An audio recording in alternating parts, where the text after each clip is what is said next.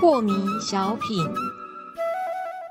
张讲师您好，有一位听众朋友，他想请教讲师，他说啊，听说本命年的运气不好，然后呢，听说来佩戴这个吉祥物就可以转运，呃，真的是这样吗？那如果说就照着讲师教我们的，我们就常常的来做放生回向，那这样子可不可以让运气来变好呢？这个放生回向当然是可以偿还很多的业债嘛。是。那如果你的运势是因为业债的阻挡，让你运势不通，那么去放生偿还业债，当然是会很有帮助喽。但是如果你的运势不通，那纯粹是你的业力使然，跟你的冤亲毫无关系的话，那你放生。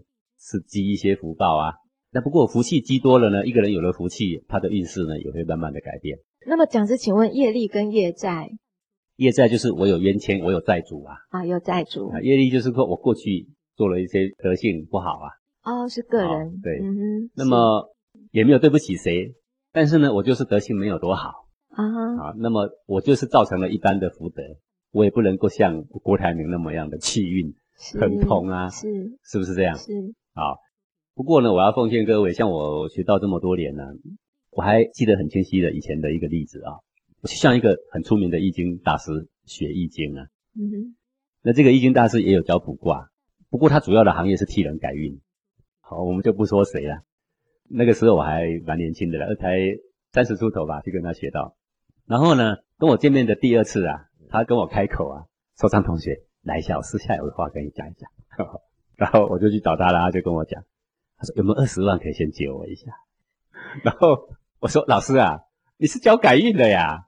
然后他被我这么一问，忽然这样心头震了一下。我看他停了一两秒没讲话，后来他跟我讲一句话，他说：“唉，实在是改不了了。”啊，实在改不了。对呀，各位啊，改不了你还敢挂招牌替人改运呢？他的方式里有很多啊，吊什么洞箫啊，吊那个什么风铃啊。呃，风铃、洞箫，对，很多很多方式啊，葫芦啦等等，画符啊，是，一大堆帮人家改运，改得了改不了呢？连自己都改不了，还改什么别人？各位，你还看过这个事吗？在台湾不是最近有一个很出名的命理学家吗？然后被她男朋友给甩了，甩了之后两个人就闹内讧啦，谁揭发谁，谁揭发谁，弄得很难看，然后在电视上一直哭，有没有？对，他是非常出名的铁口直断的算命师哎。然后呢，常常替别人铁口直断，啊，也很准啊。说实在话，也不是不准啊。嗯，那为什么他算不到他这个男朋友会有这招呢？他为什么算不到他这一年竟然会有这种事情，让他在镜头面前 毫无情面的一直哭，一直哭，对不对？是。所以啊，这些使用后天的术数啊，纵使看起来不无小补啊，长远来看呢，实在是都是平衡的啦，没得到多少好处啊。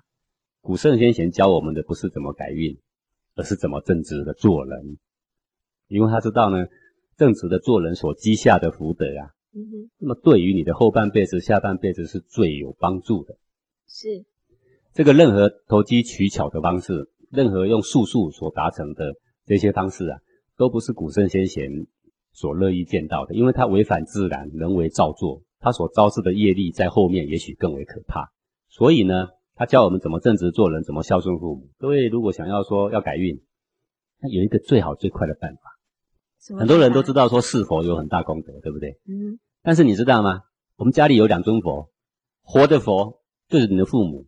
你好好的侍奉父母，好好的孝顺父母啊，所积下功德比那个供养那个佛啊还大上千万倍。是。啊，你好好的去侍奉父母，好好的用真心去孝顺你的父母，那么这个福气自然会来呀。